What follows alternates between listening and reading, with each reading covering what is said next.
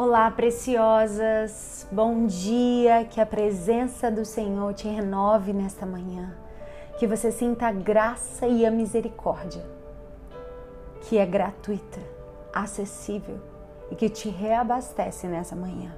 Que o Espírito Santo traga alegria, paz, contentamento ao seu coração. Em nome de Jesus. Quem fala aqui é Jennifer Costa e esse tema tem sim arrebatado e mexido com o nosso coração. Mas eu creio que essa é a chave poderosa para você ser a mulher que Deus te chamou para ser. Quando nós aprendermos sobre a soberania de Deus, que Ele é Deus e que muitas vezes nós precisamos de uma palavra como essa. Talvez não seja o que mais nos agrada, mas nós estamos aqui para pregar aquilo que mais nos falta e aquilo que o Espírito Santo coloca no nosso coração. É certo que vivemos em uma geração em que a pregação nos púlpitos se promove a exaltação do homem. Ah, o que o Senhor fará, que o Senhor te abençoará. Mas existe uma verdadeira necessidade de se dar ênfase ao glorioso fato da grande, poderosa e linda soberania de Deus. E quanto à soberania de Deus, tem sido muitas vezes negada pela nossa própria vida. Porque quando ele não faz o que eu quero, eu questiono, eu me revolto e alguns até apostatam da fé. Deus não é o gênio da lâmpada que está aqui para atender os nossos desejos, os nossos caprichos e vontades. Deus tem o seu direito, que é supremo, e sua vontade, que é perfeita. Se cremos em Sua palavra, não há lugar para incerteza. Deus não precisa de nada. Por isso, quando Ele te chama para servi-lo, não é para preencher uma necessidade.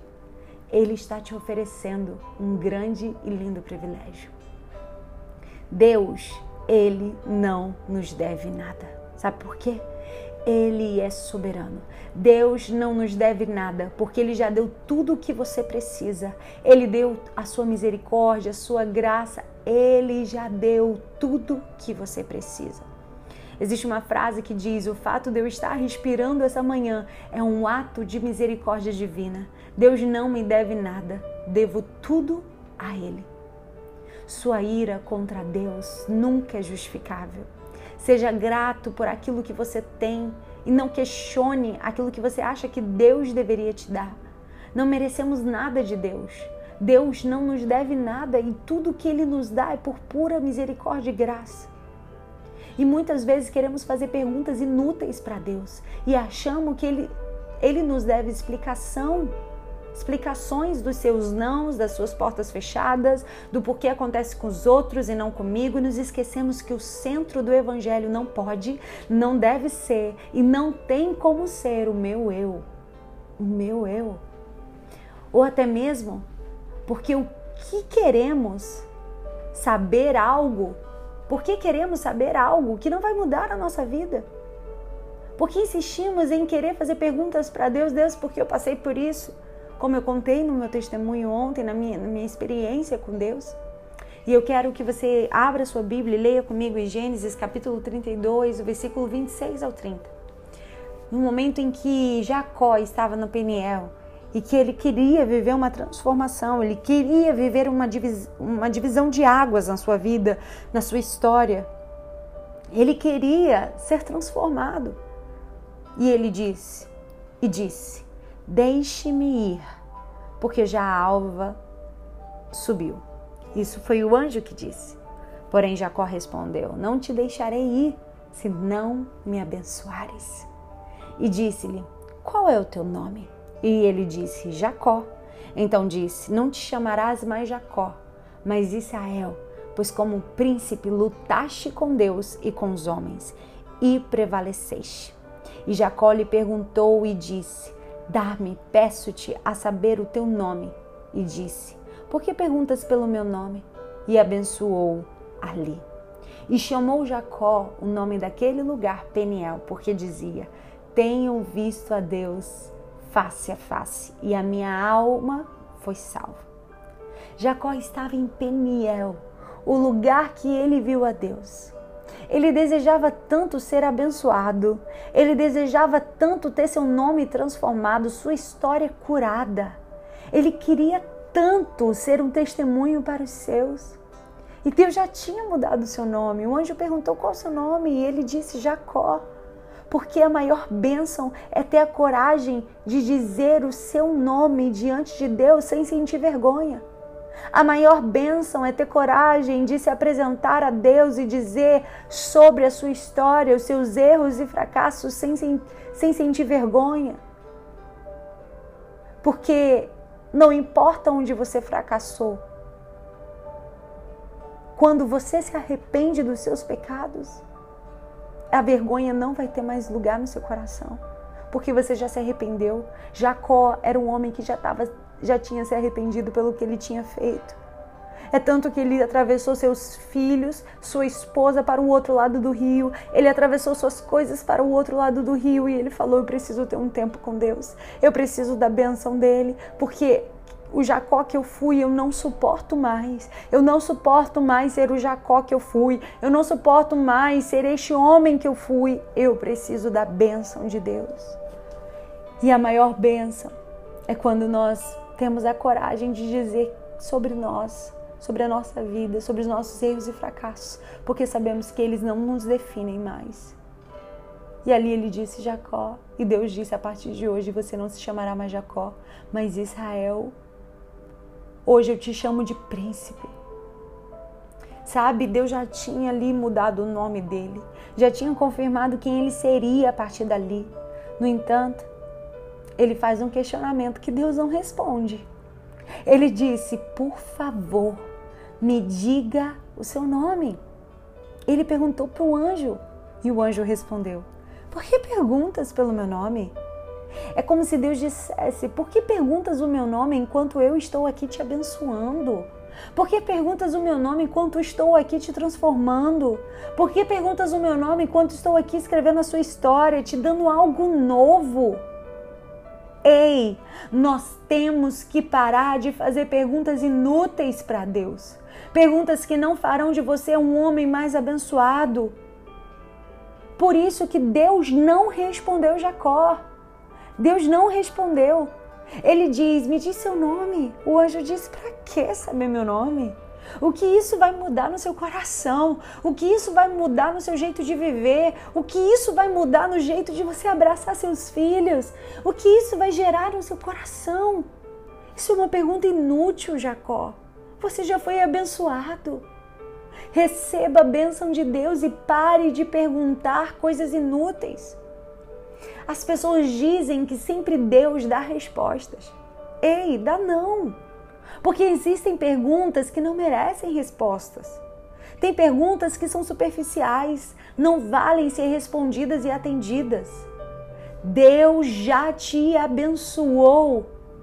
Pare de fazer perguntas que tiram de você a bênção de Deus e colocam dúvida no seu coração. Perguntas que não te aproximam, mas te afastam. E o anjo deixa Jacó falando sozinho mas ele chama aquele lugar de Peniel e viu Deus face a face. Quando contemplamos a soberania de Deus, as incertezas acabam. Quando contemplamos quem é Deus, as incertezas cessam. Jacó, correndo, não chega mais longe que o Israel mancando. Jacó saiu daquele lugar mancando na sua perna. Mas guarde isso no seu coração Jacó correndo não chega mais longe que o Israel aleijado. Mancando, ele foi uma benção. O que a gente precisa perder para ser alguém diferente? A gente precisa se preocupar menos com o que as pessoas pensam da gente e nos preocupar mais com o que Deus pensa de você. Porque quando as pessoas estão lá do outro lado do rio, Deus te chama de príncipe. Quando as coisas que você tem que parecem que elas te definem estão lá do outro lado do rio, Deus te chama de Israel. Aleluia! Eu tenho certeza que aquele homem mancando nunca se sentiu tão completo. Nunca se sentiu tão completo, tão pleno. E é exatamente assim que o Espírito Santo quer fazer de você, mulher, uma mulher completa.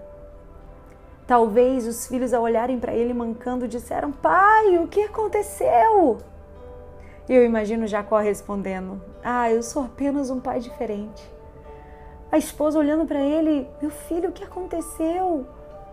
E ele dizendo: Não, a partir de hoje eu sou apenas um marido diferente. Deixa eu te dizer uma coisa: se tirar de você as dores que sofreu em sua infância, as rejeições que sentiu, a indiferença que passou, a humilhação que suportou, você não seria essa mulher forte que você é hoje. Você não seria essa mulher tão especial e amada por Deus e que através de todo o processo que você passou, você aprendeu que o silêncio não significa esquecimento. O silêncio de Deus não significa que Deus se esqueceu de você. O silêncio de Deus significa apenas que Deus está tratando com você. Significa que é a forma dele trabalhar. E o silêncio de Deus só antecede a surpresa do céu. Sabe, hoje o Senhor ele quer fazer tudo novo na sua história. E ele precisa nos reconstruir, aprendendo sobre a sua soberania, que Deus domina. Porque se Deus não domina, ele é dominado. Ou impera ou é subordinado. Ou cumpre a sua própria vontade ou ela é impedida por suas criaturas. Nós precisamos nos render ao fato de que Deus é Deus. Ele domina, ele impera, ele cumpre a sua própria vontade. Ele é único, soberano e o Rei dos Reis, revestido de sabedoria perfeita e de poder ilimitado. Aleluia! A irresistível conclusão que chegamos é que ele deve ser de fato e não apenas de nome. Ele domina, ele reina, ele impera e ele estabelece na terra a sua vontade.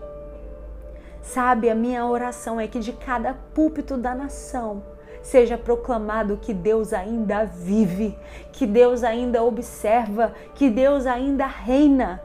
Quando as coisas não acontecem como esperamos, é a fé sendo colocada na fornalha para ser purificada, e não há lugar para descanso e para a mente, a não ser no trono de Deus. Amém? Que nessa manhã Deus traga renovo, a compreensão profunda e bíblica da plenitude do caráter de Deus. Ore comigo. Amado da nossa alma, te louvamos, te adoramos e te agradecemos. Tu és rei, tu és soberano, tu dominas, tu reinas sobre todas as coisas. Tu és aquele que, quando age, ninguém pode impedir. Tu és aquele que estabelece o todo o poder. Nós somos limitados, nós somos frágeis, mas tu és poderoso, tu és infalível, Tu és rei e domina sobre todas as coisas. Nada é capaz de deixá-lo alarmado, desesperado. Nós nos desesperamos, mas o meu Deus não se desespera. Ele continua vivo, real, trabalhando, ainda que eu não veja, ainda que eu não sinta, ainda que eu não entenda. Ele é Deus. Eu, eu sou apenas uma criatura. Nós somos apenas uma criatura. Deus é o Criador. E nós só podemos, Pai, descansar na bendita verdade da absoluta soberania do Senhor. Nós queremos desfrutar dessa verdade exercendo a nossa fé.